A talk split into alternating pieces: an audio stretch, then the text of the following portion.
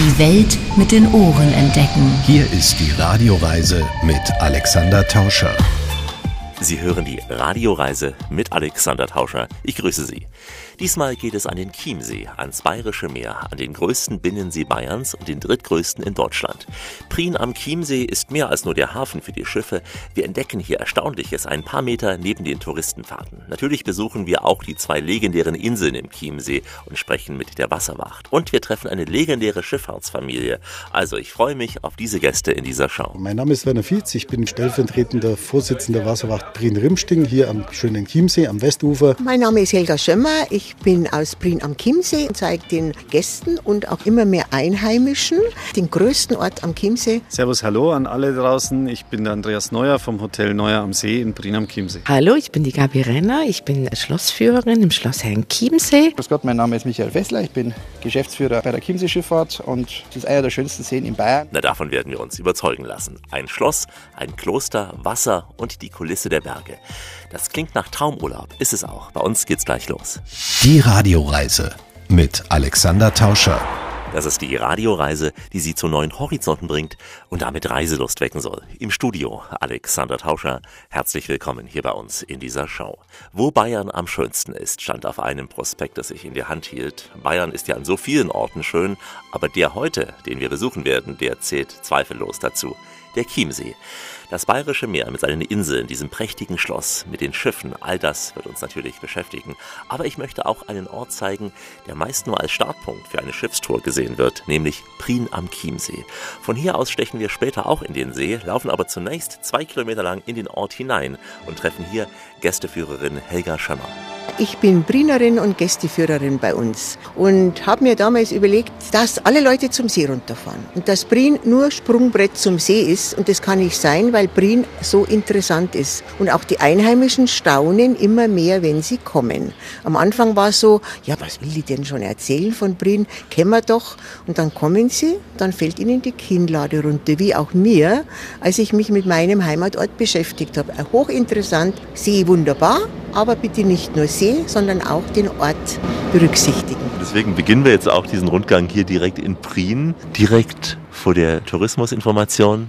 Das Gebäude an sich ist eines der ältesten Gebäude in Prien, an die 400 Jahre alt, war bis 1960 400 Jahre lang Gerichtsbarkeit in diesem großen Gebäude mitten im Ort, angefangen mit landesherrschaftlicher, königlich-bayerischer, die sicher nicht immer lustig war, Außer im Fernsehen, also ja. im Fernsehen und dann eben Amtsgericht. Und ich bin ja Brinerin, ich kannte das noch. Meine Kindheit hat auch hier hinten stattgefunden und wir gingen immer bis 1960 an einer hohen Mauer vorbei, die dieses Gerichtsgebäude damals noch eingefasst hat. Deswegen lohnt sich vom Bootsanlegesteg hier hochzulaufen. Wir werden durch das Handwerkerdorf laufen. Wir gehen dann auch in das ehemalige Handwerkerviertel. Die Leute laufen zum See, auch wenn es zwei Kilometer vom Ort bis zum See sind, aber schöne Wanderung und gehen nicht rechts und gehen nicht links. An der Seestraße ist dieses ehemalige Handwerkerviertel und man meint, man ist im Mittelalter. Wunderschöne kleine Häuschen, aber bevor wir in das Handwerkerviertel kommen,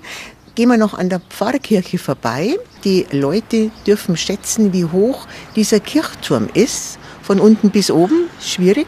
Schwierig. Schwierig. 80 Meter? Gar nicht so schlecht. Gar nicht so schlecht. Und manche wissen tatsächlich, wie tief die tiefste Stelle im Chiemsee ist. Das wüsste ich nicht. Wie ist 73 Meter. Und dann haben sie auch die Höhe vom Kirchturm. War damals auch so gewollt. Man wollte die Kirche von unten bis oben zur Spitze so hoch bauen wie die tiefste Stelle im Chiemsee, 73 Meter. Und dann natürlich gehen wir in die Kirche rein. Man kommt in eine wunderschöne, es geht schon eher ins Rokoko rein, aber man spricht mal leicht von einer barocken Kirche. Und die Innengestaltung ist durchwegs von Johann Baptist Zimmermann. Vor allen Dingen ist diese Kirche berühmt für ihre 200 Quadratmeter große Freskendarstellung der Schlacht von Lepanto im Golf von Korinth. Christliche Schlachtschiffe gegen die Osmanen und einem Marienwunder zufolge soll die Schlacht von den Christen gewonnen worden sein. Und da ist also wirklich die größte Darstellung, die wir hier in Bayern haben, in dieser Briner Kirche. Also Handwerkerdorf, Priener Kirche. Und Sie haben selbst einen kleinen Kurpark, obwohl der See ja schon Kur genug ist, aber es gibt nochmal einen Kurpark hier mitten in Prien. Und dieser Kurpark, wir haben einen kleinen und haben einen großen. Der große ist wirklich groß und heißt im Grunde Eichental. Jeder kennt ihn unter Eichental, offiziell großer Kurpark. Und der kleine Kurpark ist insofern auch ganz interessant, weil es mit Kneipkur zusammenhängt. Und wir haben direkt am Kurpark dran eine von unseren vielen Kliniken. Seit 1960 ist sie die einzige Kneip-Kurklinik Oberbayerns. Und der Weg hinter bis zur Büste vom Pfarrer Kneip ist eben auch entlang im Kurpark. Und den Pfarrer Kneip kann man als Bronzebüste sich noch einmal anschauen und kann ein bisschen nachlesen, was mit dem Wasserpfarrer Doktor eigentlich damals war. Nicht nur Wörishofen, auch Prien hat mit Pfarrer Ich wollte gerade fragen. Wörishofen ist bekannt im Allgäu Ja. ohnehin, auch Prien. Aber in Oberbayern sind wir die einzige Kneipkurklinik. Wörishofen ist schon wieder Schwaben, da nehmen wir es ganz genau. Genau, wir sind in Oberbayern im Da nehmen Herzen. wir es ganz. Und wenn ich manchmal Gäste habe bei der Ortsführung, die am nächsten Tag heimreisen und doch sagen, ach, machen wir doch nur die Ortsführung, die bedauern sehr, dass sie das alles nicht schon früher gesehen haben, dann hätten sie es vertieft. Denn es heißt ja Prien am Chiemsee, nun könnte man fast sagen Chiemsee an Prien, ja? Es ist so, der Chiemsee war immer schon zwei Kilometer vom Ort entfernt. Ist alles zusammengewachsen, alles gebaut. In meiner Kindheit, da waren ganz große Wiesen und freie Felder dazwischen, bis man endlich am See war. Und bis 1957 durften wir auch nicht Prien am Chiemsee heißen, weil der Chiemsee zu weit weg war. Einfach nur Prien hieß Einfach es. nur Prien und das am Chiemsee kam erst später dazu. Es gibt ja die Chiemseebahn, die in der Saison regelmäßig vom Ort, vom Bahnhof, die zwei Kilometer die Gäste runter zum See bringt, wenn sie das wollen. Und es ist nicht irgendeine Bahn, es ist die älteste. Dampfstraßenbahn der Welt fährt in der Regel immer noch mit einer Dampflok. Das heißt, selbst die Bahnromantiker kommen auf ihre Kosten, nicht nur Auf die. Schiffstourenfans, auch die Auf Bahnromantiker. jeden Fall, weil sowas gibt es einfach nur einmal auf der Welt. Älteste Dampfstraßenbahn der Welt. In Prien. In Prien. Schaut her, ihr Leute, da kommt die Chiemsee-Bimmelbahn. Sie lässt sich Zeit, ein lieber Veteran. Sie schnauft schon sehr, sie strengt sich halt ein bisschen an. Sie hat es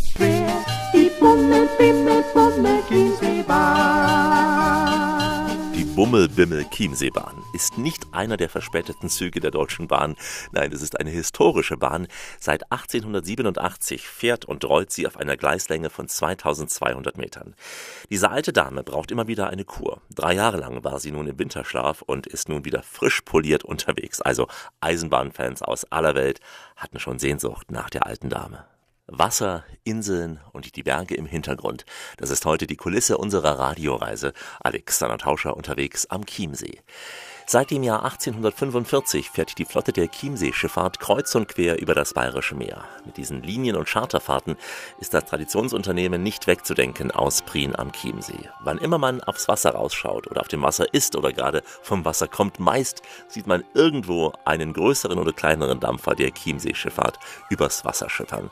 Über eine Familie, die seit Generationen auf dem Bayerischen Meer arbeitet, sprach ich mit dem jetzigen Geschäftsführer der Chiemsee-Schifffahrt, Michael Fessler. Jetzt fahren wir übern See, übern See, jetzt fahren wir übern Also die Chiemsee Schifffahrt gibt es seit 1845 und seit 1848 ist es im Familienbetrieb, wobei wir allerdings schon seit 1845 beteiligt waren. Familienbetrieb in inzwischen wie vielter Generation? Also ich bin jetzt Geschäftsführer in der fünften Generation, gemeinsam mit meiner Schwester. Das heißt, es war nie ein Thema, dass die Familie es aus der Hand gibt. Es ging immer über. Es hat sich immer irgendwie so ergeben. War das so, dass Sie dann auch schon als Kind von der Schifffahrt träumten, dass es dann so in die Wiege gelegt war? Ich glaube, es gibt Schlimmeres, als über den Chiemsee zu fahren oder sich mit der Chiemseebahn zu beschäftigen. Also ja, es macht einfach Spaß und wenn man am Chiemsee aufwächst, dann hat man eine gewisse Affinität zu Schiffen und ja, es war einfach immer ein Thema in der Familie und irgendwann wächst man da so rein. Wie groß ist derzeit die Flotte und wie begann es damals?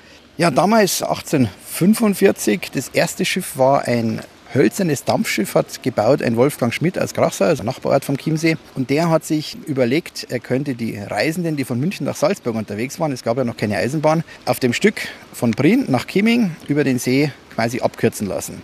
Also wo man eben dann nicht Kutsche, Pferd oder zu Fuß unterwegs ist, sondern komfortabel mit dem Dampfschiff reisen kann. Hat sich zu dem Zweck dann äh, Fachleute gesucht, einen Kupferschmiedemeister aus München, das war der Josef Fessler, also mein Ururgroßvater, und einen gewissen Brunnenbaumeister Höss aus München. Und der hat ihm dann die Dampfmaschine gebaut und so sind die drei quasi die Schöpfer des ersten Dampfschiffs am Chiemsee. Also aus der Not eine Tugend gemacht, einfach, wir müssen über den See rüber. Ja? Wir müssen über den See, klar. Ich meine, die Reisegewohnheiten waren seit der Römerzeit immer die gleichen. Es gab ja auch schon viele Jahre davor sicher Schifffahrt im Sinne von kleinen Booten, Fischerbooten, die über den See schifferten. Ja, die Fischer hatten ihre Boote, das waren die sogenannten Einbäume. Die hat man damals wirklich aus dicken Baumstämmen rausgeschlagen. Und für große Transporte, die Bilder gibt es heute noch, also von den sogenannten Chiemsee-Malern, das waren große Lastkähne, die waren bis zu 12 Meter lang. Und mit denen hat man eigentlich alles befördert. Heu, Steine, Bierfässer, also alles, was man auf den Inseln gebraucht hat, in größeren Mengen, auch Vieh, ist mit diesen Rennern transportiert worden. Und die hat man am Chiemsee immer gerudert. Das Segeln war am Chiemsee keine klassische Fortbewegung. Das ist erst in den 1920er Jahren mit der sogenannten Sommerfrische erfunden worden. Und dann kamen Sie halt ins Spiel mit der professionellen Schifffahrt, auch mit dem ersten Halbsalondampfer. Unser Halbsalondampfer, den gibt es ja heute noch, unseren Raddampfer Ludwig Fessler. Da war dann schon einige Zeit der Schifffahrt rum. In den ersten Jahren war es ein wenig schwierig. Und später war dann auch der Bau der Eisenbahnlinie München-Salzburg 1860 mit eigentlich eher ein Problemfall. Und wie dann der König Ludwig sein Schloss gebaut hat, da war es dann tatsächlich so, als man das besichtigen durfte, da sind dann die ganzen Münchner mit dem Zug nach Bring gekommen. Man hat dann auch im Jahr darauf die Chiemsee-Bahn gebaut, nochmal einen Salondampfer, den Dampfer Luitpold und 1926 den heutigen Raddampfer Luitpold, der allerdings leider seit 50 Jahren keine Dampfmaschine mehr hat. Ich las, dass bei Ihnen die Besetzung meist als Matrose angefangen hat und hat dann später den Schiffsführerschein gemacht. Richtig, also wir stellen ja auch überwiegend Handwerker ein, also ausgebildete Berufe, die wir hier brauchen, Schlosser, Schreiner, Maler, Elektriker, Mechaniker, alle Gewerke, die für die Instandsetzung notwendig sind. Und dadurch, dass wir ja doch eine relativ ausgeprägte Sommersaison haben, sind die Leute im Sommer auf dem Schiff und im Winter gehen sie in erlernten Berufen nach und setzen die Schiffe wieder in Stand. Und ja, der Einstieg zur Schifffahrtskarriere ist tatsächlich der Matrose. Als Matrose praktiziert man man kommt aufs Schiff, man wird eingewiesen. Also wir sind ja hier auf einem bayerischen Binnengewässer. Wir haben tatsächlich noch eine eigene Vorschrift, die sogenannte Bayerische Schifffahrtsordnung. Mit unserem Führerschein, den wir auch selber ausbilden dürfen, dürfen Sie aber leider nicht auf der Donau oder auf anderen internationalen Gewässern fahren. Das gilt tatsächlich nur für Chiemsee, Starnberger See, die klassischen bayerischen Seen. Sie fahren bei Sturm und Wind und Wetter im Winter wie im Sommer? Die einzige Ausnahme ist tatsächlich bei Eis. Wenn wir einfrieren, da versuchen wir uns so lange wie möglich dagegen zu wehren. Aber klar, gegen die Naturgewalten ist man im Zweifel machtlos. Rund um Chiemsee, ja da ist es schön, Segeln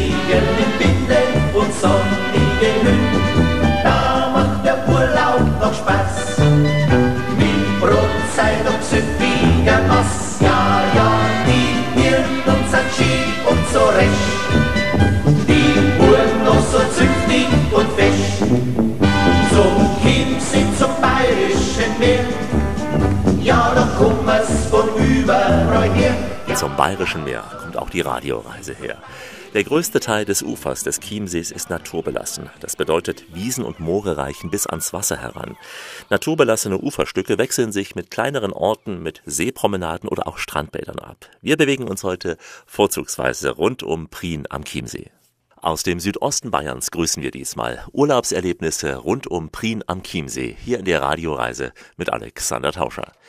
Seit dem Jahr 1878 ließ Ludwig II. auf der Herreninsel ein Abbild von Schloss Versailles bei Paris als, ja, wie er wollte, Tempel des Ruhmes für den Sonnenkönig, also für Ludwig XIV. in Frankreich errichten. Der Märchenkönig, also Ludwig II., war am liebsten alleine in seinem Schloss. Aber heute strömen jeden Tag viele, viele Gäste durch diese prächtigen Zimmer auf Herrenchiemsee. Jeder Gast erreicht die Herreninsel mit der Chiemsee Schifffahrt. Dessen Geschäftsführer Michael Fessler ist heute selbst kaum noch am Steuer, aber begann einmal, wie er uns gleich erzählen wird, ganz klein. Mit 15 mein erster Schüler. Ferienjob war Matrose und muss 21 sein, um Schiffsführer zu sein. Bin dann in meine Semesterferien gefahren, aber jetzt mittlerweile bin ich jetzt in der Geschäftsleitung tätig und da hat man eigentlich keine Zeit mehr zum Schifffahren. So noch hobbymäßig. Ja, natürlich stellt man sich ab und zu mal ein Steuer eines kleineren Schiffes. So ehrlich muss man sich gegenüber auch selber sein.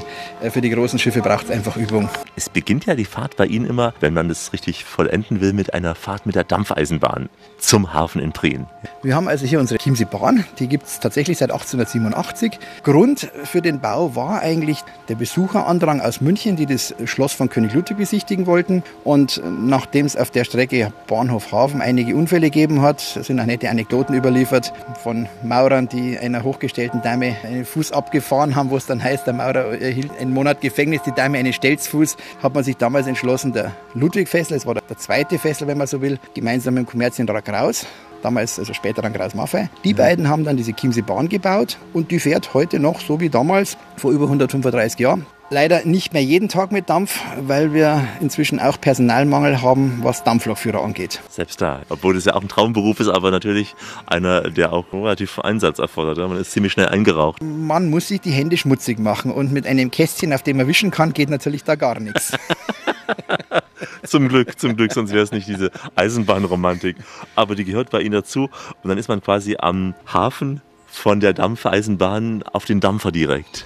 Genau, Sie kommen direkt mit der Chiemseebahn im Hafen an, steigen dann aufs Schiff und schon geht die Reise los. Also es ist eigentlich, wenn man ein wenig gestresst ist, man kann sich eigentlich nichts Schöneres vorstellen, als zu entspannen. Mit der Chiemseebahn durch den Ort zu fahren, die Fahrt dauert acht Minuten, ist nicht ewig lang, aber man, wie sagt man neudeutsch, chillt ganz gemütlich zum Hafen. Der nächste Punkt ist dann aufs Schiff zu steigen. Wenn man Glück hat, sieht man die Berge. Bei schönem Wetter, so wie heute, war es traumhaft schön, ein bisschen leichter Wind. Also man kann die Seele baumeln lassen.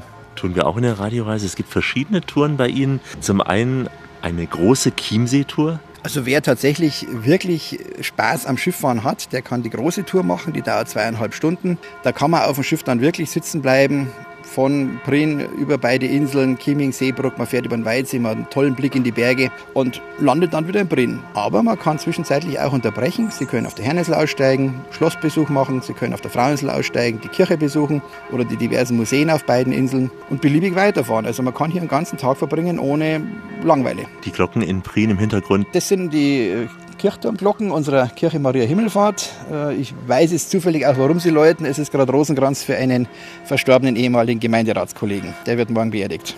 Deswegen läutet es so lang hier. Ja, das ist das sogenannte Zammläuten. Also die Glocke ruft zum Gebet. Und der Ort ist ja klein, deswegen weiß man auch, wem die Glocke hier schlägt. Leider weiß man es relativ oft. Wenn wir richtigen Wind haben, dann hören wir die Glocken bis zum Hafen. Das ist die große Chiemsee-Tour. Dann haben Sie andere Touren, Inseltour, eine Inseltour West, eine Inseltour Ost, also nicht Ost-Berlin, West-Berlin, aber Inseltour nein, nein, West. Das, das bezieht sich tatsächlich auf die geografischen Verhältnisse, auf welcher Seite des Sees man startet. Beide Touren beinhalten beide Inseln. Inseltour West beginnt in Prien, Gstaad oder Bernau. Man hat auch hier die Möglichkeit, auf der Herrninsel auszusteigen, Fraueninsel auszusteigen und dann mit jedem beliebigen Schiff weiterzufahren. Wenn man dann auf den Geschmack gekommen ist, dann kann man sogar zwischenzeitlich umsteigen, noch ein kleines äh, Ergänzungsticket kaufen und dann auf die große Tour. Sie sagten schon selbst, Sie sind nicht mehr so oft am Steuer, aber ab und zu schon. Gab es damals, als Sie noch aktiv am Steuer gewesen sind, Lieblingsorte, wo Sie am liebsten mit dem Schiff gehalten haben? Ach, die sind irgendwie alle schön. Das Spannende beim Schifffahren ist eigentlich gar nicht, wo man anlegt, sondern äh, wie man anlegt. Weil ein Schiff, so groß wie es sein mag, ist im Zweifel doch relativ windanfällig. Und auch wenn das immer sehr einfach ausschaut, unsere Mitarbeiter sind da wirklich exzellente Profis und man kann nicht jeden, nur weil er einen Führerschein hat, sofort ans Steuer lassen. Also sie machen wahrscheinlich auch nicht auf dem Golf den Führerschein und dürfen dann in den Porsche vom Opa einsteigen.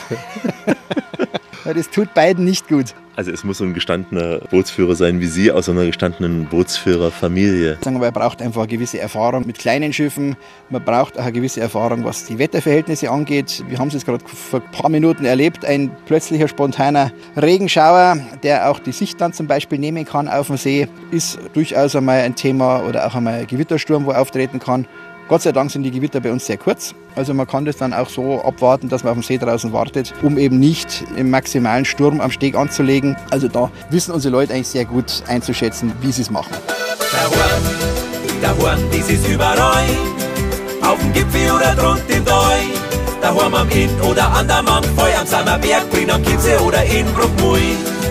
Daheim am Chiemsee-Strand, auf dem Gipfel vor der Kampenwand in Rosenheim im Trachtenbrand. Ich mach Urlaub im Chiemsee Alpenland. Urlaub im Chiemsee Alpenland. Diesmal ohne Bergsteigen, wie die Jungs hier das vorgeschlagen hatten, denn nur wenn ihr mit meiner Wompen kommt, ging ihr auf die Kompenwand, hat man mir vor Ort gesagt. Deswegen fahren wir mit der Chiemsee-Schifffahrt lieber ganz bequem zu den beiden herrlichen Inseln, die jeder Gast hier einmal besuchen sollte. Tut es auch. Die Herreninsel und die Fraueninsel. Eine der traumhaftesten Urlaubsregionen Deutschlands ist heute unser Ziel. Der Chiemsee und der Ort Prim ist das Basiscamp für die Radioreise mit Alexander Tauscher. Von Prien aus sehen wir bereits die weltberühmte Herreninsel und an einer kleinen Stelle nah am Strandbad ist auch die Sicht auf das Schloss Herrenchiemsee frei. Die Herreninsel ist eine der vier Inseln im Chiemsee, neben der Fraueninsel mit Kloster Frauenwirth und der unbewohnten Krautinsel. Die winzige vierte Insel nahe der Fraueninsel trägt die Namen Scheich aber auf ihr steht nur ein Baum. Der wird sich sicher wohlfühlen da.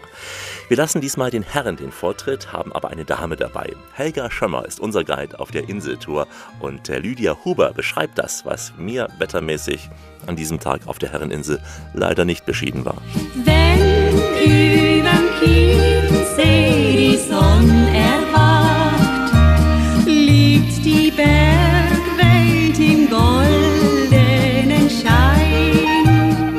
Grüß Gott, wir sind jetzt auf der Herreninsel angekommen im Chiemsee. Überfahrt von Prien am Chiemsee, circa zehn Minuten, ist man auf der größten Insel im Chiemsee.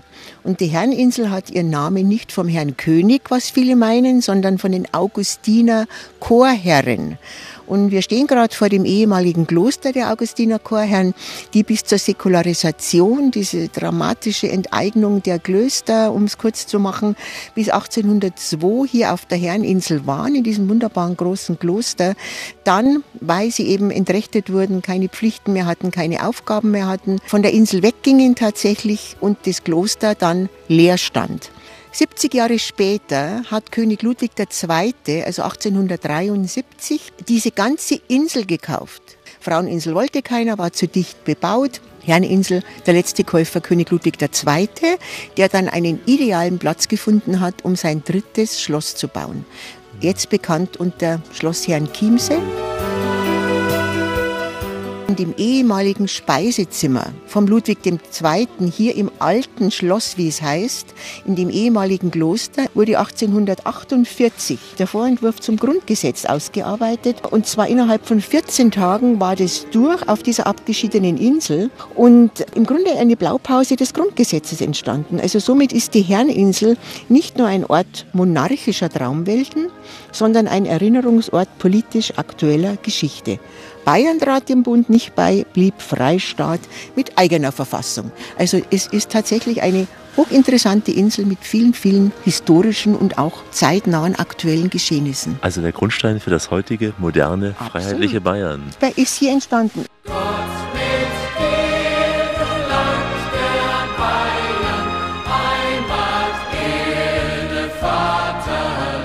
Und hier wurde einfach auch vorstaatliches Recht im Herrn Chiemseer Verfassungswurf erstmals verankert. Und das ist schon toll. Die Würde des Menschen ist unantastbar, wurde hier das erste Mal formuliert. Sehr schön. Mhm. Das Schloss werden wir uns gleich anschauen, aber natürlich lohnt sich auch ein Spaziergang, Helga, über diese Insel. Es gibt auch verborgene, schöne Stellen. Auf jeden Fall, die Insel ist 20 mal größer wie die Fraueninsel. Kennt man manchmal am Maßstab, wenn man den so sieht, aber die Fraueninsel kommt meistens größer raus auf dem Plan, wie sie eigentlich ist. Ist eine riesengroße Insel, auf der wir jetzt sind, die aber für die meisten vor allen Dingen neues Schloss, Königsschloss.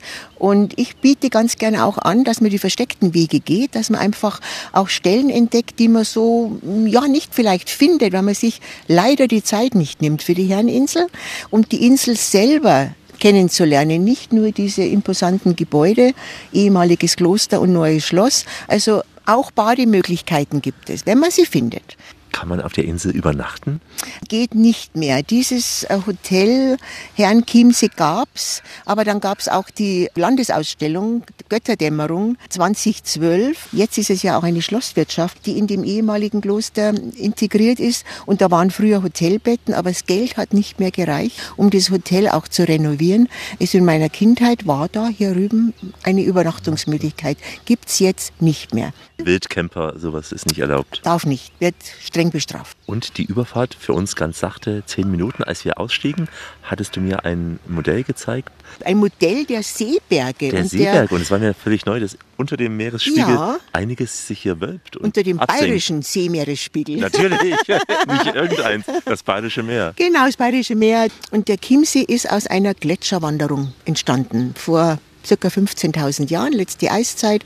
Und bei dieser Abschmelzung hinterlassen ja die Gletscher nicht nur Wasser, sondern auch Gestein. Oder eine dieser Gesteinsformationen ist zum Beispiel auch die Fraueninsel und auch die Krautinsel. Aber man wird gewarnt, wenn man sich ein Elektroboot mietet, Motorboote dürfen nur die Fischer und die Rettungsdienste fahren hier am Chiemsee, dann wird man beim Echolot gewarnt, opala, jetzt kommt eine Untiefe und dann ist es mit Sicherheit ein Seeberg. Und dann soll man ihn halt umfahren. Auch man sieht ihn nicht, aber er ist durchs Echolot angezeigt. Ah, das ist erstaunlich, weil man wirklich vermuten würde, ein ganz flacher See, so flach wie genau. das Wasseroberfläche Mhm. ist. Mhm, Nein, es ist schon interessant da unten. Eine spannende Seeberglandschaft.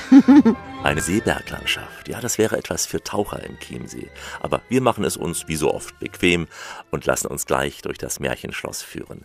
Da staunen wir zum Beispiel über ein riesiges goldenes Bett. Später setzen wir auf die Fraueninsel über und äh, schauen den starken Jungs der Wasserwacht über die Schulter. Wie immer an dieser Stelle auf Weiterhören. Die Welt mit den Ohren entdecken. Hier ist die Radioreise mit Alexander Tauscher. Richtet auf eure Lauscher, denn hier spricht der Tauscher. Der Alexander grüßt sie alle miteinander und wünscht auf diese Weise eine schöne Radioreise. Es ist Feiché am Chiemsee, unser Urlaub für die Ohren aus dem Südosten Bayerns. Mit unserem Guide Helga Schömmer laufen wir nun von der Bootsanlegestelle auf der Herreninsel zum neuen Schloss. Der Weg führt auch durch einen kleinen, recht urwüchsigen Wald, volle Natur. Ich trug, wie so gerne im Sommer, Shorts, aber nach dem Regen war ich wohl einer der ersten Besucher der Insel an diesem Morgen, auf den sich die Mücken freudig gestürzt hatten. Wir sind heute fast alleine hier im Wald, Helga. Ja, es ist unglaublich. Liegt nicht nur am Regenwetter, es liegt auch daran, dass wir ein sehr frühes Schiff genommen haben, eben das Schiff um 9.30 Uhr. Das ist noch relativ leer. Also wir sind jetzt auf dem direkten Weg zum neuen Schloss, wie es heißt, König Ludwig Schloss. Und das ist, bin ja oft hier drüben, ganz, ganz selten, dass es so leer ist. Aber es ist eben auch eine frühe Zeit. Aber wunderbar. Diese Insel ist so weitläufig und so groß, dass man wirklich sich die Zeit einplanen sollte, nicht gleich wieder durchgetaktet zur nächsten Insel oder zur nächsten Festlandmöglichkeit, sich für die Herreninsel gerne da ist auch der Schlossbesuch dabei, wenn man das möchte, drei Stunden Zeit nimmt. Dann hat man mal einen Teil dieser wunderbaren Insel erkundet und erkennt eigentlich auch, wie schön die ist. Sie werden wahrscheinlich die Fledermäuse am Tag nicht sehen, aber die gibt's hier. Und zwar gibt's in Deutschland 35 Fledermausarten und davon gibt's 24 allein auf der Herreninsel. Es gibt auch Fledermausführungen, die macht der Förster hier wohnt auch hier schön mit seiner Familie auf der Insel und der macht ganz spannende Fledermausführungen, allerdings am Abend. Wir sind auch mitten in den Wäldern des Königs, wie es heißt. Also Mystisch, ja? König- Ja, sehr mystisch. Könnte man fast einen König-Musical hier nochmal drehen, Es ja? gibt auch Mondkönig und Märchenkönig-Führungen. Da fährt man also einmal im Monat mit dem Abendschiff hier rüber, geht über die nächtliche Insel, darf ins Schloss rein, aber mit in dem Eingang, den der König genommen hat, nicht den offiziellen, den wir als Touristen nehmen, und lernt einfach das Schloss so kennen, wie es der König auch nachts erlebt hat. Ganz eine spannende Führung. Wälder des Königs heißt es immer und das sind sie auch nicht, dass der König die Bäume gepflanzt hätte, aber er hat auch großen Bestand stehen gelassen und nicht alles dem Park geopfert, der ja Annäherung an Versailles so gestaltet wurde. Aber wunderbar, wir haben noch viele schöne alte Bäume, Wälder des Königs. Außerdem haben wir 220 Obstbäume und da wird auch bis zu 500 Liter Schnaps und Likör gewonnen. Ganz was Besonderes, gibt eben nicht so wahnsinnig viele, die das auch kaufen können, weil begrenzt. Die Menge ist aber begrenzt Die. Menge ist begrenzt, aber auch das gibt's hier. Und es gibt auch Douglasien hier, das ist ja eher noch so eine seltene Baumart bei uns. Das sind die, die bis zu 50 Meter hoch werden. Die kann man vom Festland aus eben insofern erkennen, dass die alle anderen Fichten und Buchen und was wir hier alles so haben, überragen. Also Douglasie und Platanen, alles gibt's hier auf der Insel. Jetzt weicht das Tropfen des Regenwaldes den großen Fontänen, Helga. Haben wir gerade richtig erwischt, dass die Springbrunnen, wo es ja doch etliche gibt, hier vor dem Schloss, Versailles angelehnt, auch die kann man in Versailles großteils so genauso wie sie Ludwig II. gebaut hat, beobachten. Seinerzeit, zu Ludwigs Lebzeiten, waren die alle mit Blattgold beschichtet. Also es muss ein Traum gewesen sein. Wir haben gerade den Latona-Brunnen unüberhörbar neben uns. Und der Latona-Brunnen ist natürlich wunderbar. Die Latona selber ist hier oben äh, dargestellt. Ihre verwunschenen Bauern, die ihr kein Wasser gegeben hat mit ihren Kindern, hat sie also zu Fröschen und zu Echsen verwandelt. Aus den Mündern der Frösche heraus Genau. sprießt das Wasser. Und es ist eine wunderschöne Achse hier geschaffen worden. Ja. Vom See mit Blick auf die Nachbarinsel zum Schloss über diese Platona. Das ist genau die Achse von Versailles. Die wollte halt der König Ludwig haben. Er hat also gesagt, er möchte das Versailles nicht in dem Sinn kopieren, aber er möchte eine Gegenwelt für sich schaffen, angelehnt an Ludwig XIV., an den Absolutismus. Und er möchte von der Optik her einfach auch diese Achse von Versailles hier haben. Darum war das so ideal für ihn, dass er diese Herreninsel kaufen konnte, weil die groß genug war, um tatsächlich in Anlehnung an Versailles das auch alles so umzusetzen. Mit dem Unterschied, Helga, dass Versailles zwar schön bei Paris liegt, aber nicht diesen See hat, wie hier der Chiemsee. Das ist richtig, es ist für uns schön, aber für den König war der Chiemsee wirklich störend. Er wollte den nicht haben und er hat auch so Heckenattrappen anfertigen lassen. Die hat er dann vor den Chiemsee geschoben, wenn er also am Schloss war, dass er den Chiemsee gar nicht gesehen hat, sondern einfach nur das Gefühl hatte, er ist Versailles jetzt sehr nahe. Und da hätte ihn der Chiemsee gestört. Muss man also auch ganz klar sagen, die Schlösser hat er auch nicht für uns gebaut, sondern nur für sich selber als Gegenwelten zu seinem tragischen Leben, das er wirklich führen musste. Aus vielerlei Gründen wollte er sich in diese Gegenwelten zurückziehen. Nun öffnen sich neue Fontänen vor uns. Wir stolzieren wie Ludwig auf das Schloss zu. Das ist einmal der Pharma-Brunnen und einmal der Fortuna-Brunnen. Und man sieht hier wirklich wunderschön, welche Meisterwerke entstanden sind. Und wenn man sich das auch noch alles vergoldet vorstellt, ist unglaublich. Die Becken fassen jeweils fast zwei Millionen Liter Wasser. Und wir laufen direkt aufs Schloss zu. Jetzt kommen wir dem Ganzen näher. Drei goldene Tore sieht man. Und jetzt schauen wir, wo die Frau Renner ist. Das ist eine Schlossführerin im Schloss drin und die wird uns jetzt was erzählen. Was erzählen ist gut. Also wir bekommen in der Radioreise gleich ganz exklusiv eine Privatführung durch dieses Schloss. Also ganz ohne Anstellen, ohne Menschen links und rechts, freier Blick und vor allem auch eine Stimme nur für uns. Das ist eben Radioreiseservice. Hier ist Rias. Radioreise ist am See. Und zwar am Chiemsee. Alexander Tauscher hier. Ich sage Servus. Ich könnte nun auch sagen Bonjour, denn wir besuchen in dieser Etappe die weltweit einzige Kopie von Schloss Versailles in Frankreich bei Paris. Das neue Schloss Herrenchiemsee ist kleiner als Versailles, hat aber auch viel Prunk und neben dieser barocken Fassade eine streng symmetrische Gartenanlage. Gabriele Renner begleitet uns im akustischen, man muss wirklich sagen, Schnelldurchlauf durch die vielen prächtigen Säle. Herzlich willkommen im Schloss Herrenchiemsee. Jetzt gehen wir mal erstmal durch die Prunktreppe nach oben. Jetzt kommen wir in die Staatsräume, die der König Ludwig Versailles nachempfunden hat. Wir stehen jetzt im Gardesaal. Und zwar war der Standort der Leibgarde des Königs in Versailles. War sehr prunkvoll zum Einstieg. Ja, aber das wird noch wesentlich prunkvoller, weil wir steigern uns von Raum zu Raum. So, und jetzt laufen wir Von Saal zu Saal, Gabi, jetzt. Genau, wir sind nächsten, nicht jetzt Binderträchtigen. Jawohl, und jetzt sind wir durch die zwei Vorräume gegangen und diese zwei Vorräume waren unter anderem in Versailles als Warteräume für den Adel. Und jetzt sind wir in einem der wertvollsten Räume des 19. Jahrhunderts. Das ist, was du gedacht hast, das ist prunkvoll, Das ist oder? Prunk. Das ist Prunk. Ein großes, prunkvolles, Genau. goldenes Bett. Jawohl, und wir stehen jetzt im Zentrum von Herrenchiemsee. Das ist Ost-West ausgerichtet. Sonnenaufgang, rot. Rot die Symbolfarbe des Sonnenkönigs von Frankreich. Und warum dieses Schlafzimmer? Weil der französische König was ganz Außergewöhnliches gemacht hat.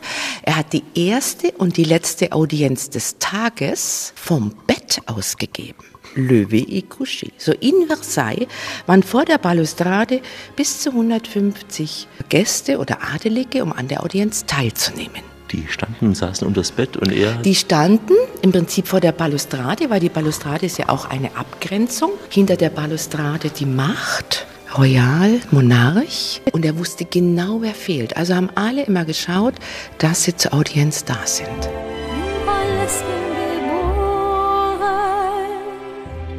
Paläste mit Toren, mit Marionetten. An goldenen Ketten. Also sind wir aus dem Schlafzimmer raus im Beratungssaal. Hier haben wir das berühmteste Porträt Ludwig XIV. Das Original ist im Louvre Paris. Es gibt ganz viele Kopien davon und für hier wurde er ein bisschen anders dargestellt, nämlich ein bisschen größer, ein bisschen jünger und ein bisschen schlanker. Und jetzt durch diesen Beratungssaal, der ein großes Arbeitszimmer ist, kommt unser berühmtester, unser größter Saal mit über 1000 Quadratmeter. Wir betreten jetzt den Spiegelsaal.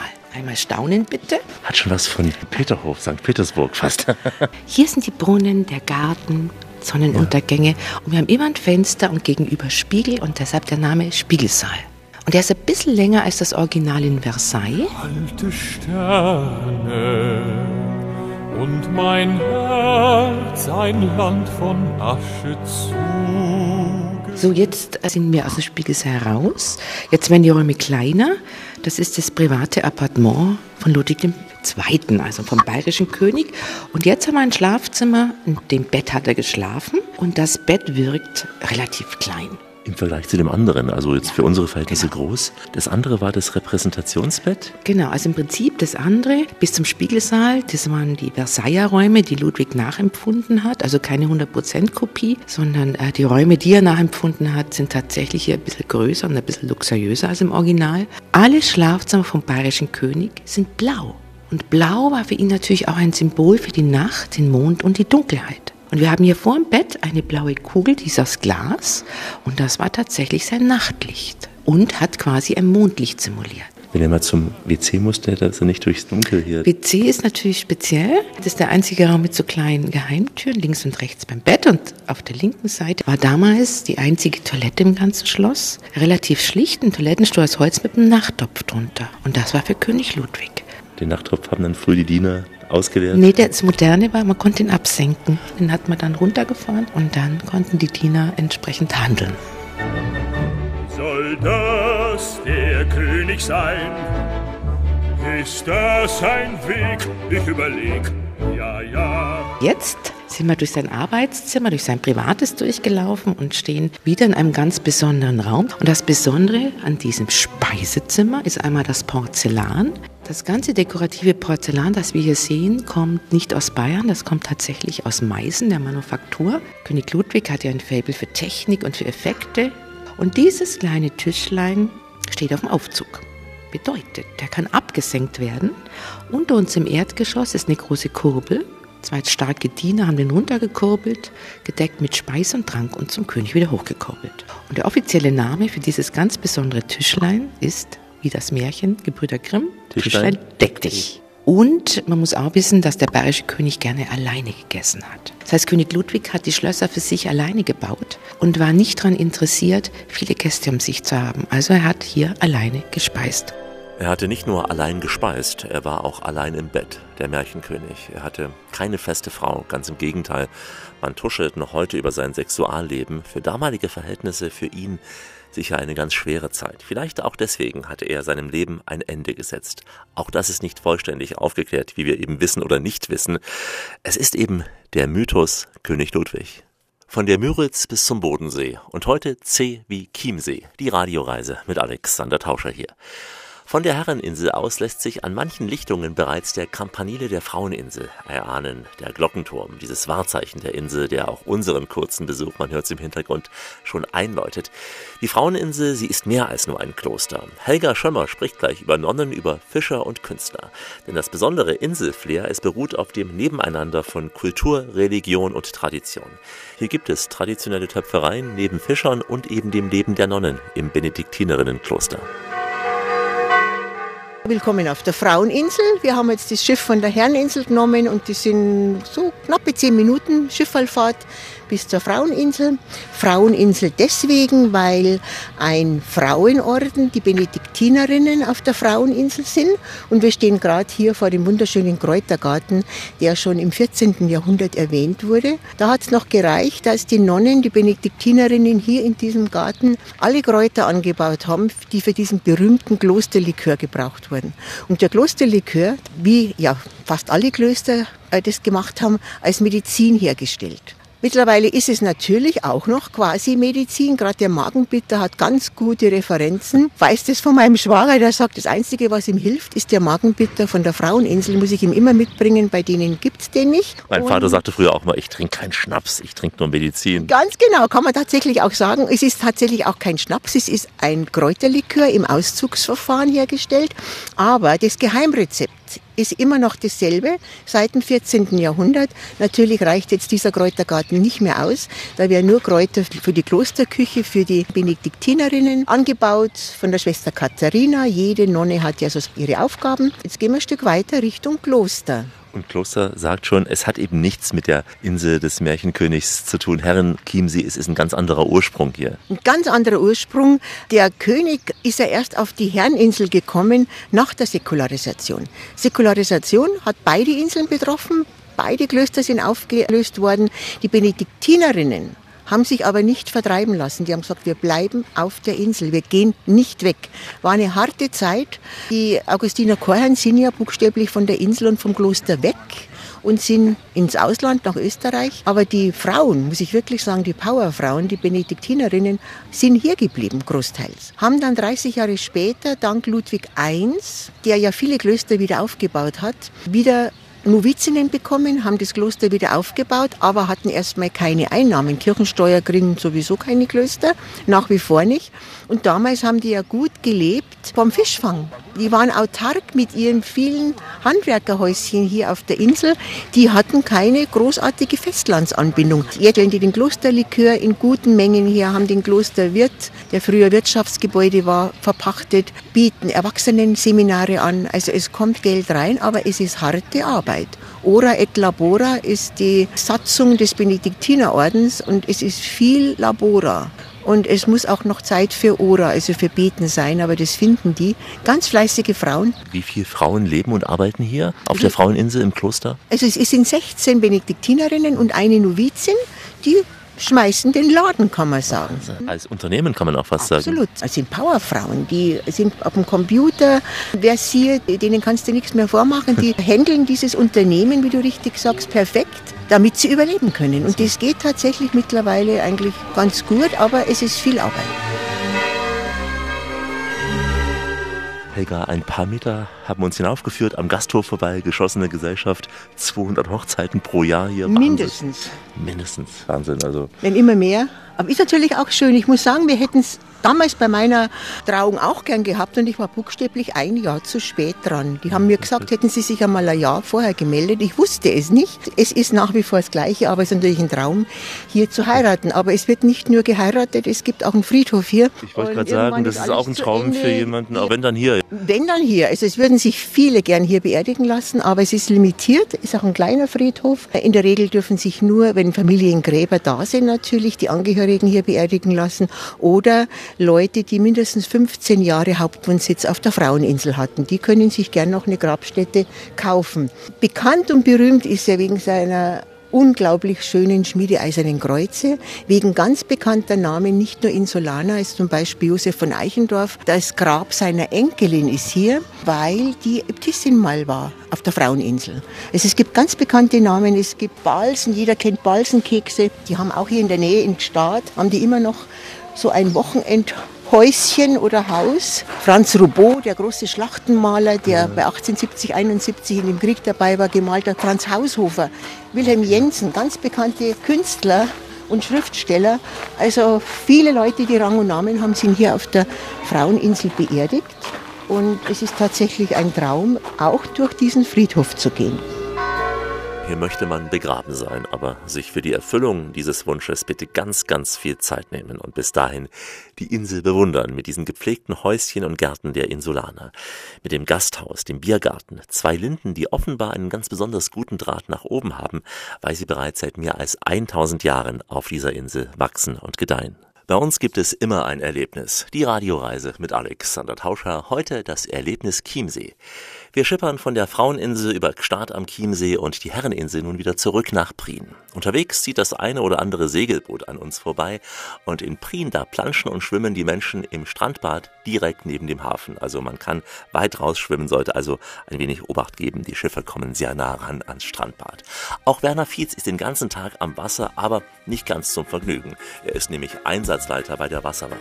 Für den westlichen Bereich vom Chiemsee sind insgesamt drei Wasserwachstationen und eine Wachstation der DLRG zuständig. Die sind in Bernau, Prien und Breitbrunn. Und mein Bereich, das geht fast rüber bis zum Yachthotel, Krankenhaus ungefähr bis Rimsting. Der Schafaschner Winkel gehört komplett zu uns. Dann versorgen wir noch die Herreninsel mit der Inselrettung mit und die Fraueninsel auch. Ich treffe dich jetzt ja zum Glück, Werner, entspannt, aber jeden Augenblick kann es klingeln bei dir. Ich nehme an, du bekommst einen Ruf. Also wir sind bei der Wachstation angemeldet. Einmal auf der Wachgruppe für den Chiemsee, das ist die Leitstelle Traunstein und einmal auf der Wachgruppe für den Landrettungsdienst. Wenn jetzt wir alarmiert werden, dann geht bei uns der Piepser und dann steht die Wachmannschaft, die insgesamt fünf Mann umfasst, parat, um den Rettungsdienst eben zu unterstützen oder einem verunglückten Segler oder Schwimmer zur Hilfe zu kommen. Gibt es eine Rangordnung, welcher der Kollegen als erstes weg müsste, mit müsste? Ja, als erstes, wenn äh, das Einsatzstichwort nicht klar ist vom Einsatzbild her, dann wird erst der Einsatzleiter Wasserrettung alarmiert.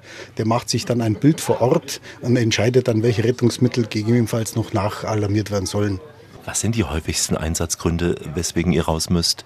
Also das ist sehr vielfältig. Haben wir sehr viele Schiffbrüche gehabt. Das heißt, wenn das Wetter schnell wechselt, obwohl wir eine wirklich sehr gut funktionierende Sturmwarnkommission haben, die auslöst, das wird über den deutschen Wetterdienst dann an die Leitstelle gesendet.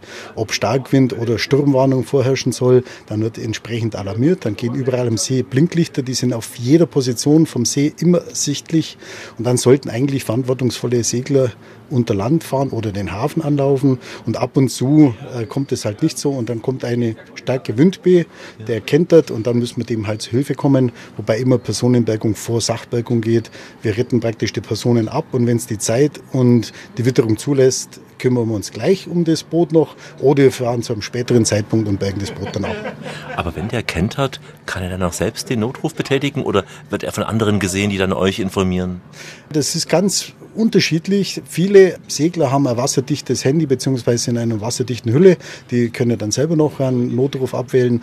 Oder es wird von anderen aufmerksamen Bootsführern bemerkt, die dann einen Notruf absetzen und meistens auch selber noch versuchen, dem wenigstens so lange Hilfe zu leisten, bis die Rettungskräfte fort sind. Welche Nummer wählt man als Notruf dann? Immer 112, weil dann ist man immer bei der Leitstelle. Die fragen, was sieht man vor Ort, was können Sie sehen? Sehen Sie ein Gebäude, ein markantes oder sonstiges? Und dann können die das einstufen und die Position ungefähr festhalten. Und auf diese Position werden dann die Einsatzmittel gebucht. Es sind weniger die Schwimmer, die irgendwie in einen Strudel kommen oder in eine Strömung kommen? Ja, See, wir haben hier keine Wehranlagen, keine Abflüsse. Daher haben wir hier wenig ja, Probleme mit Sog- und Wellenschlagwirkung.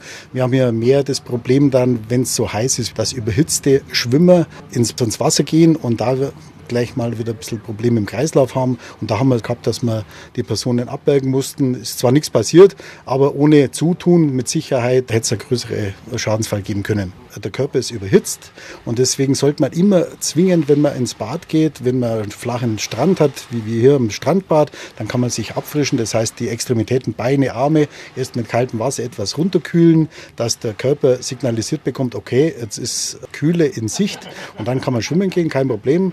Und wenn man natürlich von einem Boot oder was ins Wasser springt, dann ist das ja nicht möglich und dann gibt es meistens ein Problem. Auch die starken Jungs, die oft so von Stegen ins Wasser springen an heißen Tagen, ist auch nicht ganz gesund in dem Sinne. Ja richtig. Also man sollte sich zuvor wirklich kurz abfrischen, dass man das Wasser gewöhnt ist, die Temperatur vom Wasser und dann kann man reinspringen, kein Problem. Aber nicht einfach überhitzt auf den Steg und reinspringen, kann man nur dringend abraten. Ja. Seid ihr hier rund um die Uhr besetzt, also auch nachts oder nur tagsüber? Also die Station ist an Feiertagen und Wochenenden tagsüber von 10 bis 18 Uhr besetzt und sonst sieben äh, Tage die Woche 365 Tage im Jahr per Piepser. Das heißt, wenn ein Alarm kommt, kommt die Mannschaft hierher, besetzt die drei Boote, wo wir haben, oder auch ein SEG-Fahrzeug, die Schnelleinsatzgruppe und verlegt zum Einsatzort. Ich vermute mal, eure meiste Einsatzzeit wird die am Nachmittag sein, weil dann am meisten los ist. Vormittags ist es noch ruhig, ist das so? Ja, die letzten Jahre haben gezeigt, meistens zwischen 16 und 18 Uhr haben wir regelmäßig sehr viel zu tun. Das ist richtig. Euer Arbeitsplatz an sich ist idyllisch. Ihr habt so ein altes Holzhaus direkt am Wasser, den Steg führt rein ins Wasser. Wir haben das Glück, wir dürfen hier wohnen, wo andere Urlaub machen. Aber nichtsdestotrotz immer ein Auge auf den See und auf die Badegäste. Aber sonst haben wir schon Glück, ja. Habt ihr genug Nachwuchs? Also wir haben momentan das Glück, dass wir eine sehr starke Kinder- und Jugendgruppe haben. Was müsste man als Voraussetzungen mitbringen? Klar, schwimmen muss man besonders sportlich sein. Gibt es irgendwelche Fitnesstests? Nee, Fitnesstest nichts. Bei uns kann man dann anfangen, so ab dem 10., 12. Lebensjahr, wenn man schwimmen kann. Und wir setzen das dann fort in der Schwimmausbildung. Und man sollte Affinität zum Wasser mit sich bringen, den Spaß an der Sache haben und auch Menschen einfach helfen wollen. Und sicher auch einen Job, wo man bei Freunden, Freundinnen gut angesehen ist, weil es ja doch ein cooler Job ist, Wasserwacht. Ja, also man sieht schon, die Aktiven haben immer wieder regen Besuch von ihren Freunden oder Freundinnen, die dann schon sehr stolz auf die Kameraden sind. Ist doch ein super Typ, wenn der Freund ein Lebensretter ist. Wir waren zu Besuch bei den sportlichen Jungs der Wasserwacht in Prien am Chiemsee. Die Radioreise mit Alexander Tauscher geht langsam in die Schlussetappe. Heute rund um Prien am Chiemsee.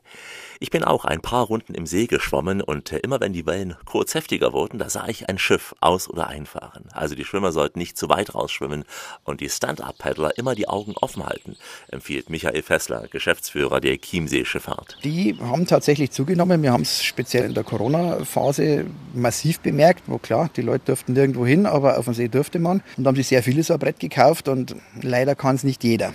Und äh, man muss natürlich auch keine Ortskenntnis haben. Insofern haben wir diese Stand-Up-Fahrer schon auch mitten in den Schiffskursen und vor allem auch an den Anlegestellen. Eigentlich müssten die sicher eine Bahn frei halten für Sie? Ja, auf dem See kann man sich gegenseitig ausweichen, das ist kein großes Problem. Aber an den Anlegestellen, wo halt das Schiff schon, sage ich mal, sehr präzise manövrieren muss, da kann es dann im Zweifel auch für den Stand-Up-Paddler gefährlich werden. Wie schaut es aus mit privaten Motorbooten, Segelbooten? Sind die auch eine Gefahr? Hat es auch zugenommen? Also wenn man sich auf dem See mit gegenseitig dem nötigen Respekt begegnet, dann ist es für beide Seiten kein Problem. Ja, natürlich, wir kennen die Situation, man braucht am Chiemsee für Segelboote bis zu einer gewissen Größe keinen Führerschein und das merkt man leider manchmal auch. Und vor allem, es hat zugenommen, es ist sicher vor 100 Jahren viel weniger gewesen. Äh, natürlich, da war es durchaus noch üblich, dass die Besatzung auf der Insel eine Maß Bier bekommen hat. Die Zeiten sind natürlich lang vorbei. Und äh, Sie fahren ab und zu noch selten, aber wenn Sie fahren, ist es noch der Traumberuf, der es als Kind gewesen ist? Man denkt da gar nicht mehr drüber nach. Das gehört einfach dazu. Das ist so, wie Sie ins Auto steigen und irgendwo hinfahren, so steigt man ein Schiff und fährt irgendwo hin. Man genießt es dann aber auch. Bin auch selber Segler, also ich kenne auch die Seite der Freizeitschifffahrt. Man genießt diesen See einfach. Der hat einfach einen Freizeitwert, der ist gigantisch. Unbestritten. Und bei Ihnen die nächste Generation steht schon bereit? Sie wird nicht gezwungen, aber ich denke mal, sie geht einen guten Weg. Und Sie können dann gewiss irgendwann mit Ruhe das übergeben dann, ja? also wenn, wenn ich die Generation vor mir anschaue, also mein Vater mit 82 noch jeden Tag im Büro, da habe ich dann noch einige Jährchen vor mir. Ich wünsche Ihnen gute Jahre bis dahin. Ja. Mein Schiff hab gute Reise, halte aus in Sturm und Wind. Gute Reise bei Sturm und Wind wünschen wir allen Kapitänen auf dem Chiemsee und nicht nur da. Direkt am Hafen in Prien befindet sich unser Basiscamp für diesen Kurzurlaub, das Hotel Neuer am See, geführt von Andreas Neuer und seiner Frau. Ich habe Konditor in München gelernt und bin dann im Jahr 2000 hier ein bisschen ins kalte Wasser geschmissen worden. Vorher haben meine Eltern das als Frühstückspension geführt und dann haben wir eben im Jahr 2000 einen großen Umbau gemacht und das zu einem Hotel erweitert mit dreifacher Bettenanzahl und eben großer Gastronomie mit Konditorei und Restaurant. Und da wird man dann vom Konditor auch zum Hotelier. Das geht ganz schnell, genau. Und äh, mittlerweile haben wir im Sommer bis zu 75 Mitarbeiter hier laufen. Von daher bin ich leider nicht mehr in der Backstube, sondern eben vor allem an der Rezeption und in der Verwaltung. Es ist ja eine Top-Lage direkt am Hafen in Prien. Und da drängt sich eben auch die Frage auf, wenn jemand als Tourist hierher kommt und sagt, ich hätte gerne ein Fischgericht. Was würden Sie da empfehlen, was typisch aus dem Chiemsee wäre? Der ganz typische Chiemsee-Fisch ist natürlich die Chiemsee-Renke. Das wird aber wie so viel, was regional und aus der Natur kommt, immer exklusiver, weil die erstens nicht mehr so groß werden. Der See wird immer sauberer, durch das werden die Fische nicht mehr so groß und auch die Anzahl ist relativ zurückgegangen. Von daher ist es noch exklusiver geworden, als es schon mal war. Ist vergleichbar mit einer Forelle von der Fischform her und wird vor allem Müllerin-Art mit einem schönen Salat, Salzkartoffeln dazu angeboten und ist ein tolles Gericht. Gibt es noch einen Fisch, den Sie empfehlen würden, außer Renke? Ja, Saibling ist natürlich noch ein toller Fisch, der aber dann teilweise dann schon aus der Zucht kommt. Manchmal gibt es einen Hecht, Aal ist eine Spezialität oder auch die Praxe und die Schleie. Das sind so die Chiemsee-Fische, aber das ist noch exklusiver und da sind die Fischer auch sehr zurückhaltend, die dann rauszugeben. Also da muss man dann schon betteln oder lange Jahre zusammenarbeiten, dass man solche exklusiven, tollen Sachen kriegt. Der Chiemsee-Fisch, der fährt bei uns am Haus vorbei, wenn er in der Früh um vier oder fünf Uhr auf den Fisch rausfährt. Unser Küchenchef ist befreundet lange mit der Familie, der fährt auch mal mit raus und die liefern dann direkt hier ins Haus. Also der Chiemsee-Fisch, der kommt wirklich vom Fischer direkt zu uns. Und das täglich? Ja, im Sommer auf alle Fälle. Gleich neben dem Hoteleingang können Spaziergänger in einer Schaubäckerei den Konditoren zuschauen, wie die Torten hier verziert werden. Zum Beispiel die Chiemseer Nuss-Sahnetorte. Hm, da tropft mir gleich der Zahn. Und deswegen können wir den Urlaub am Chiemsee gerne verlängern. Denn eine weitere Radioreise entdeckt von hier aus das Chiemgau. Und da geht es zum Beispiel um die größten Sahne-Windbeutel der Welt. Das ist doch was für die Figur im Strandbad am Chiemsee. Für eine andere Sendung war ich zwischen Rosenheim und Wasserburg unterwegs, also westlich und nördlich nördlich des Chiemsees. Östlich des Chiemsees haben wir Radioreisen in den Ruperti-Winkel nach Berchtesgaden oder auch nach Bad Reichenhall www.radioreise.de mit Bildern und Texten und ganz, ganz vielen Impressionen aus Bayern. www.radioreise.de und überall da, wo man auch am Chiemsee gute Podcasts finden kann. In diesem Sinne, goodbye, au revoir, ciao, adios, Totiens, Haida, farewell, Ancio, Vistat, Ayowomba, Gülügül, до widzenia und das Vidrenia, мои друзья. Natürlich auch Tobe Bechania, mehr Salama und Shalom. Und am Chiemsee sagt man Servus und Pfiati.